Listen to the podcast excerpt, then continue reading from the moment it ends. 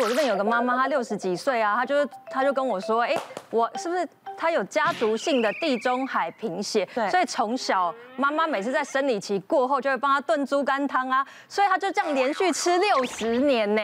我想说，哎，这位小姐，你已经六十年，已经更年期十几年，但是他这个习惯一直都有。然后他就说，他每次现在，因为他现在都有在上一些乐龄的课嘛，每天都要出门，然后做捷运，然后回来，然后就觉得头晕了，好晕，所以他就这个习惯。他说他每天要吃三碗的猪肝汤，想说，哎，这样。补血，我觉得不会贫血，不会晕倒。结果没想到去健检，看了他的抽血报告，拿给我看，我就发现哦，天哪，太太，你的那个胆固醇已经飙到两百八十几，你的血管已经开始硬化了。你有高血压问题吗？他就说，对啊，我现在就是高血压，在吃高血压药，然后降胆固醇的药都有在吃。我就说，其实你的头晕不是因为贫血，因为我看他的血色素竟然高达是十四，是标准的。所以我说你根本就没有贫血，你是因为血管已经开始硬了，所以才会有。有这种头晕的状况，你就不可以再吃这些猪肝，因为猪肝相对来讲，它的胆固醇太高了。我们就建议他说：“哎，你现在饮食要开始调整喽，可以开始换成是海鲜呐、啊、白肉、红肉，一天就是一个礼拜最多一次就好。然后内脏类千万都不要再吃了。嗯、那我们这边来告诉大家，你可以判断一下。”常见的贫血我们应该怎么补？那地中海贫血呢？它是一种基因遗传，所以基本上它是遗传性的。那他会看说，哎，是什么样的状况？医生会在做症状治疗。你不要自己随便去买什么铁剂啊，乱吃什么猪肝去补，这个是不行的哈。那再刚我们讲常见的缺铁性，这个是真的，你去检验发现你的血红素低于十二，然后红血球又真的是变低了，这种再开始补铁。那当然我们就建议大家说，你可以从动物性的食物，因为吸收率是比较好的，像内脏啊、蛤蜊啊、章鱼，但是。我们还是建议海鲜的话，它的脂肪会比红肉少一点。再来，恶性贫血是所谓的巨球性的贫血，它也是一个我们身体的一个症状，所以也是要医生诊断你有恶性贫血才有这个状况。那我们会建议这时候营养素，其实我们会帮他补叶酸跟 B 十二，所以你就可以从深绿色的蔬菜啊、贝类来补。再来第四种，其实很常见的营养不良型的贫血，这个是发生在小女生营养不良、乱减肥哈，所以你蛋白质热量都不够，你补再多铁都没有用，所以它应该是均衡的饮食，少量多餐来补气。所以要分辨你是哪一种，再来补才有效。最重要，我有我们就像像刚刚那个韩颖讲的，内脏真的少吃，嗯，对不对？胆固醇高是很麻烦的，将来就就这么动脉硬化，要要将来就对不对？中风中风了，是不是？我们再来看看啊，嗯，讨论什么？婷婷跟大奶最爱健身，建议可补充哪样蛋白质含量最高的食物？一鲑鱼，二鸡腿，三优格。请举牌。嗯。哎，我们这边，哎，我们我们刚才的，你们两个很有默契啊，你们你们都对。你们这二二三，你平常有有健身吗？我平常每天健身。你每天健身，你要摸我的屁股吗？我不方便，要摸他摸。我基本上我优格，我觉得是蛋白质非常高的，因为哦对，然后健身教练有告诉你吗？有，他说可以多吃优格。然后，但是优格的话，我之前会选择吃有糖的，但是健身教练说不行，要吃无糖的、原味的。对，然后你可以就是加点蜂蜜之类的，所以选不用加蜂蜜，加一点水果。啊，水果加葡萄干啊，天然糖分，对不对？葡萄干，所以因为我觉得天然的糖，像我自己早上早餐我都会优格，然后葡萄干、麦片，然后芝麻粉，其实这样配起来就很好。吃。哦，营养师，营养师就是营养师，好辛苦啊，营养师。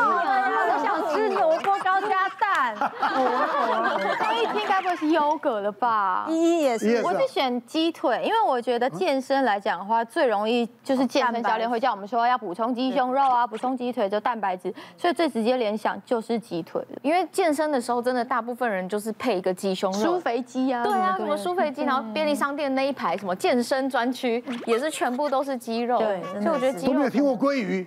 那我们俩是白取了吗？鲑鱼就是一个好食物啊。嗯，哎，我们正确答案是，来，答案是一鲑鱼。我俩再找这种主持人找不到人，找不到，找不到。我们来跟大家讲一下，因为其实这一样还是会有陷阱，先讲一下，因为这是每一百公克的食物去比较。刚大家在选的这个优格，你知道一百 CC 优格其实蛮少的，所以相对来讲它的水分、糖分都是比较多，所以它的蛋白质一百 CC 里面其实只有十公克，所以它是一个相对值。不过这几个食物我们营养师都觉得是蛮好的，可以补充一些好的蛋白质。你可以多吃鲑鱼啊、鸡胸肉啊。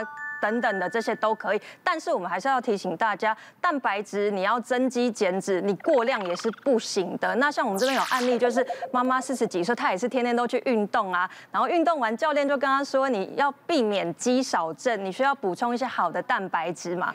那但是呢，她就是天天三餐都是鸡胸肉。鸡腿肉，然后吃蛋之外，还喝健身房给她的乳清蛋白，照三餐喝。结果呢，一个月之后，她就发现奇怪，我为什么越健身，我体重越重，而且好像感觉身体浮浮的。结果他去抽血，发现他不仅是水肿之外，而且他的一个肾的指数，就是我们说肾丝球过滤率已经低到六十以下。这个指数的意思就是说，你清除毒素，正常人大概在九十一百，但是他竟然低到六十以下，这已经接近第五期的慢性肾衰竭。如果你再往下的话，你就是有可能会洗肾了。所以其实蛋白质是不能这样子乱吃的。我建议大家其实真的要算一下，看营养标示要算一下，正常人每一公斤你大概吃。蛋白质一公克到一点五公克最多，也就是说六十公斤的人，你一天的蛋白质大概六十到九十已经差不多了。随便现在一颗蛋就是七公克，然后你看一块鲑鱼就二十了，所以你刚随便吃很容易超标了，你就二三十公克就超标。所以这个我请大家还是要注意，不是说好的营养素你吃越多是越好。嗯，可是因为我自己是肌肉型的身材，因为我之前就一直身材超好，我一直是很困扰，就觉得我为什么都不能很纤细，我还去医。美问抽脂，就是我已经疯狂到这种境界。哪里需要？然后后来去去问之后发现，因为一开始先先测嘛，就先测一些什么身体质量指数，然后就发现我肌肉量其实算是我体重里面算高了。嗯，然后他以为我有就是可能疯狂运动还是什么，但其实我是没有。他们想象中那么常运动之外，那时候因为我想抽脂嘛，然后我就问说，那我可以抽多少？我会不会有没有很大的落差什么？然后就医生就是很认真评估，很认真捏，他就说你真的都是肌肉，你这个要抽也抽不太到什么。他是讲要让大家羡慕，没有，我跟你们讲这是困扰，我想打他，因为你个头啦，我们到健身房都马上你肌肉量太少，然后要怎么样怎么样，很难增加一公斤的。可是都是都是都是，而且他没有在运动，他屁股超翘。哦对，就是很优势，可是这也有缺点。就比如说我腿很还有缺点哪里？我肉超硬，你腿太细。没有，我枪拿来好不好？把它赶出去，打很完美了，就是这样。没有，然后反正我那时候就是因为很很疯嘛，然后抽纸就抽不出来，然后我就想说，那我用那种冷冻溶脂，就是那种体外的冷冻溶脂，因为我手臂算是比一般人就是粗一点点，大他们大概花了一个多小时的时间吸不到肉。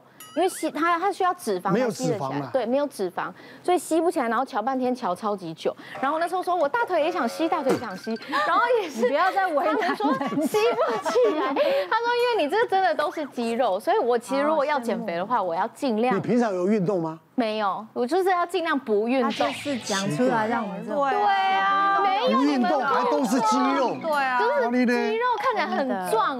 我常常照片那个肌肉纹路很明显，我都会把它修掉，因为看起来就很像金刚芭比，很壮哎。像这样子的个案蛮多的哦。有些人会觉得年轻女孩子，她会说她自己肌肉量多，所以她不敢运动。嗯，但是我们评估，我们不会只有看四肢，因为你刚刚一直提到你去抽抽，可能你想要抽手臂啊。大腿啊，大腿啊，这些屁股啊，有一种有一种叫做你四肢的肌肉量多，可是你的脂肪全部集中在。你的腰围中广型内脏脂肪，有些女生看起来瘦瘦，可是她的脂肪肝有脂肪肝。是，对对对。所以你刚刚提到的是外表的肌肉，就是四肢的肌肉，那你可能要去测一下你的内脏脂肪，我那个才会是低的，蛮低的。对，就是腰围，然后另外还有就是有没有脂肪肝的问题。那如果你都测出来都很安全的话，那恭喜你在这段期间你确实肌肉量比较高。嗯。不过随着年龄呢，是公平的，就是你的组织会改变。看你的毛一样。是了吧？对对对，不爽了。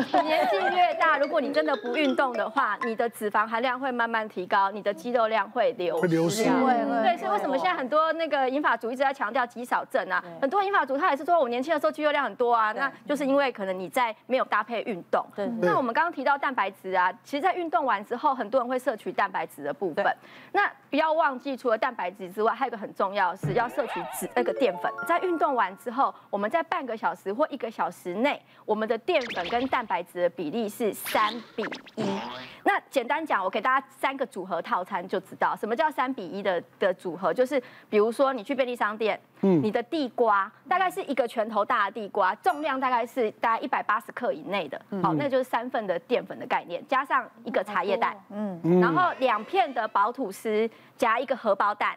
这个也是三比一，就是运动完之后的。嗯，然后如果是以水果来搭配，因为水果里面也有也有淀粉、碳水化合物，一条香蕉搭一杯的我们的那个两百四十 CC 无糖豆浆，这样搭起来，我刚刚三个组合就是运动完之后三比一。为什么？因为淀粉哈，它会吃进来之后会让胰岛素上升，胰岛素呢，它可以帮助蛋白质的吸收。所以你反而在练一些健身的时候，尤其做那种重训，你会觉得奇怪，怎么练半天我的肌肉量卡在那边？那你就是可能你在那个后面都只有吃蛋白质，其实要补一点淀粉进来。是。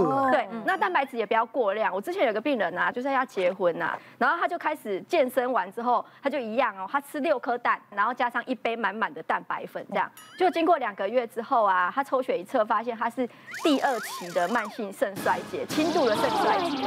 对，然后他一直回顾说。他家里面也没有人有肾脏问题，为什么他会这样？后来发现确实是蛋白质过量。